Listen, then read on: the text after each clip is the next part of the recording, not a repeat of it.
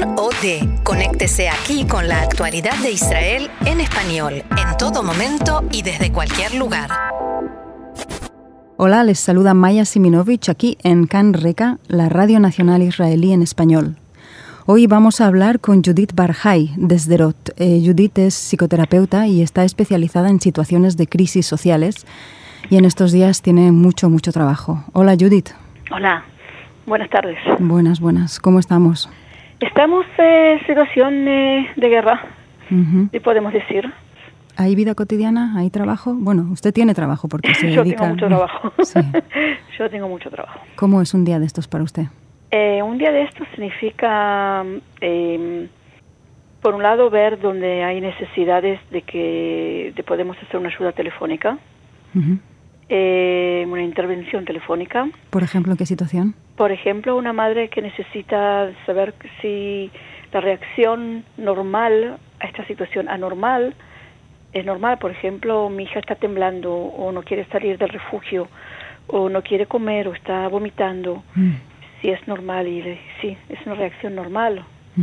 Y hay que calmar a la madre y también ayudarla a que ella pueda calmar a su hija. ¿Y cómo, cómo lo consigues? Eh, explicando que es una situación, que es una reacción normal y que hay que se puede pasar. Y depende de la edad del, del niño de la niña damos consejos prácticos que pueden hacer dentro del refugio para un poco eh, pensar en otra cosa estando en un lugar seguro como el refugio. Eh, el problema más grande es que no en todos los lugares lo hay. Sí. En, hay muchas ciudades que no lo hay ¿Cómo llegan ustedes las personas? Eh, tenemos una línea, yo trabajo en una organización natal, NATAL, es eh, la Organización Nacional eh, de Trauma por la situación del conflicto palestino-judeo, palestino-israelí. Eh, trabajamos en todo el país, tenemos un hotline que está todo el día con personas que atienden y ellos nos mandan eh, eh, personas que podemos ir a hacer una intervención no, también a domicilio, no solamente vía telefónica.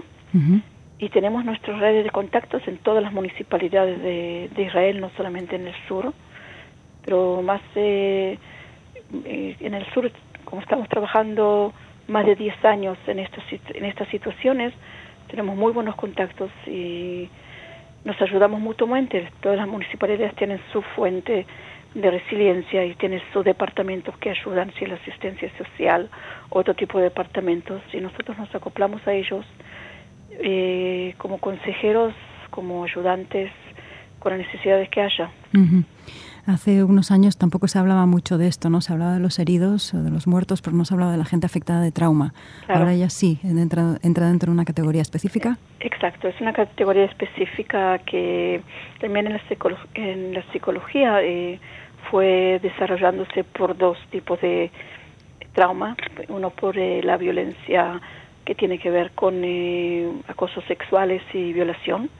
Y por otro lado, lo que tiene que ver con el trauma de los eh, combatientes de guerras en todo el mundo, que volvían eh, en una situación psicológica muy difícil y se combinó el estudio de esta, de esta gente eh, informando una eh, toda una materia o toda un, una investigación y también eh, muchas muchas muchas técnicas como ayudar en situaciones de intervención inmediata cuando la gente entra en situación de angustia para que no sea eh, no se aguda y se transforma en lo que nosotros llamamos el trastorno postraumático que es una situación muy muy difícil entonces para prevenir para ayudar inmediatamente eh, es lo que hacemos trabajando en las comunidades. Es muy importante que nuestro trabajo es comunitario, también individual y también comunitario. Llegamos a todas las ciudades, a todos los lugares que hay, en todos los idiomas que podemos estar. O sea, la mayoría de la gente de habla española las conozco yo, pero no soy la única. Hay gente que habla árabe, que habla ruso, que habla amharic, que habla francés. Y también, eh, para que ustedes sepan, también lo hacemos en el extranjero, eh, como ayuda de Israel. Eh, somos llamados por eh, estados o países que pasar una catástrofe grande como un terremoto o un atentado eh, de terrorismo. O sea, podemos estar en México después de un terremoto y podemos estar en, en eh, Boston después de que fue o ahora cuando fue todas las eh, intervenciones, todos los atentados que fueron en las sinagogas. Porque Israel no solo es un país donde sí se suceden este tipo de, de, situaciones, sino que hay mucho estudio sobre eso, ¿no? Hay muchísimo, muchísimo. Este, tenemos muchísimos estudios, muchísimos eh, métodos que son muy avanzados y muy adaptados a la realidad y no tan teóricos como eran los estudios hace como 20 años. Sabemos que lo que Freud escribió hace 100 años ya no sirve tenemos otras técnicas. Ok. Y cuando, por ejemplo, van a una intervención física, cuando hay alguien que está, no sé, en un estado de histeria o algo así, ¿qué, qué, se hace? Si llegamos en el minuto o a los cinco minutos de que vemos una persona que está en una situación de pánico, tenemos un método muy lindo que tratamos de traducirlo con ayuda de unos amigos de México que estuve la última vez y hicimos una traducción de un modelo eh, está en hebreo y está en inglés, hicimos la traducción al español y llamamos ponerse la capa, que tiene cuatro pasos. Primero, comprometerse a la persona y decirle, estoy contigo, estoy contigo, no estás solo, estamos juntos. Lo segundo, la A es eh, alentar a la acción, o sea, pedirle a la persona que ayude en algo. ¿Quieres ayudarme a organizar el cuarto? ¿Quieres ayudarme a... O sea, alentar a algo que sea una acción, que sea una tarea, no sé. Eh, ocuparla. Ocuparla, pero en algo que sea efectivo, no algo que, que sienta que es eh, útil para, para la sociedad, para donde está en su contorno, que sea la familia, lo que sea. Eh, preguntar y dar una opción, una elección de entre dos cosas. Por ejemplo, ¿quieres sentarte aquí y hablar o quieres sentarte aquí? ¿Quieres llamar a tu papá o quieres primero eh, correr al refugio o lo que sea. Y el tercero es explicar lo que pasó antes, lo que está pasando ahora y lo que pasará dentro de varios minutos. Aunque no lo sabemos, es darle una esperanza de que llegaremos al futuro. Y eso es muy importante. Si llegamos a una intervención después de unas horas, la persona ya no está en pánico, sino que tiene reacciones de estrés. Tenemos otros tipos de tratamiento de relaje, de, del uso de la respiración, eh, de la meditación guiada y de también buscar un plan de cómo sentirse más seguro. eh, si hay que ayudar a una persona a buscar eh, quedarse en otra casa, ir eh, por unas horas a unos amigos o lo que sea, y ayudarla a, hacer a sentirse que tiene su responsabilidad y su capacidad de hacer otra cosa de lo que estuvo haciendo. Eh, ¿Se ha encontrado usted alguna vez una situación en la que no solo hay una persona en este estado de pánico, sino toda una familia y tener que ayudar? muchísimas veces. Eh, sí, muchísimas veces. nosotros eh, generalmente vamos en pareja. Mm.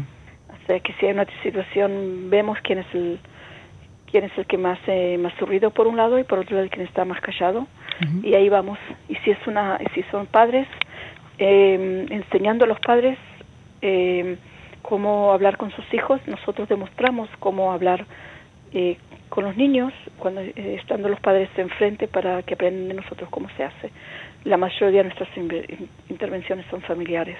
¿Y en su experiencia hay quien lo pasa peor y, o quien puede tener más control y menos? Es decir, los niños, ¿cómo lo llevan comparado con los adultos? Los niños aprenden de los adultos. Los niños imitan a los adultos. Si los niños ven a los padres reaccionar con calma, los niños van con calma. Si los padres, si los niños ven a los adultos, si no solamente los padres, también puede ser los maestros o la maestra jardineres o el que esté con el niño eh, ve que entra en, estrés, los niños van a entrar en, van a entrar en estrés. Los niños no deciden por sí mismos, es algo que tiene que ver con la capacidad de ellos de imitar y de ver qué es lo que les sirve. Les quiero contar que ayer, eh, a las 10 de la mañana, cuando sonó la primera alarma acá en Derota, a las 10 de la mañana, entramos al refugio y golpearon la puerta de la entrada. Eh, salí yo más rápido y vi un niño de 11 años. Y ese niño, niño preguntó, ¿puedo entrar al refugio? Yo no lo conozco. Y le digo, por supuesto y nos contó de que estaba afuera jugando con su bicicleta en la calle porque es muy común aquí, sin ningún temor ni nada. Y él sabe que todas las casas de Esterote están abiertas, no se cierra aquí con llave y los niños pueden entrar, o los adultos también, y siempre le van a abrir la puerta y van a poder ser bien recibidos. El niño estaba completamente calmo, el niño no estaba para nada en estrés. Eh, lo hizo con una actitud realmente de una persona residente. Sabe exactamente lo que tiene que hacer. Dejar su bici, correr a un departamento, a una casa, golpear la puerta y entrar. No hubo ninguna situación de estrés. Nos miró a nosotros, lo miré a él y digo, este niño realmente tiene muy buena educación porque sabe lo que tiene que hacer. Sin ponerse de los nervios. Sin ponerse de los nervios. Es difícil decirlo, pero hay que hacerlo. Eh, ¿La mayor parte de los ciudadanos actúan como este niño o no? Eh, no se puede decir la mayor parte ni la menor parte. Es muy individual. Depende dónde fue, qué, qué tipo de ataques tuviste, depende tu historia personal, eh, depende de muchísimas cosas, no se puede decir. Pero tal y como ustedes viven eso, que lo viven de manera tan cotidiana, ¿sucede que hasta se normaliza o esto nunca se normaliza? No se normaliza. Este, no nos acostumbramos a eso. No se puede acostumbrar a esta situación. Lo que solo podemos hacer es tener herramientas como manejarlo, pero nadie se acostumbra a esta situación. Nadie. Eh, ¿Daría un par de consejos para alguien que estuviera escuchando ahora? Eh, ¿Qué hacer cuando suena una alarma? Muy, sí, eh, eh, es una gran diferencia si estamos viviendo en un lugar cercano que tenemos como 15, 15 segundos, o un lugar más lejano como Tel Aviv o Jerusalén, que hay un minuto un minuto y medio, ¿sí? Si estamos cerca de 15 segundos, 30 segundos, eh, corran, todos tienen que correr a los refugios, y si no hay refugio, busquen un lugar donde echarse al piso y y taparse la cabeza. Eso salva vidas. Em, cuando estén en el lugar seguro, que piensan que es seguro, traten de regularizar la respiración. Respirando no varias veces, cinco veces, tomándose mucho, mucho aire para bajar el estrés eh, del sistema nervioso. Si están con niños, les aconsejo que compren, por, los, eh, por ejemplo, eh, burbujitas, sí, no sé cómo se llaman, eh, jabón, de burbujas, eso. eso. Y cuando hay una situación de estrés, empezar a sacar burbujas eh, de jabón.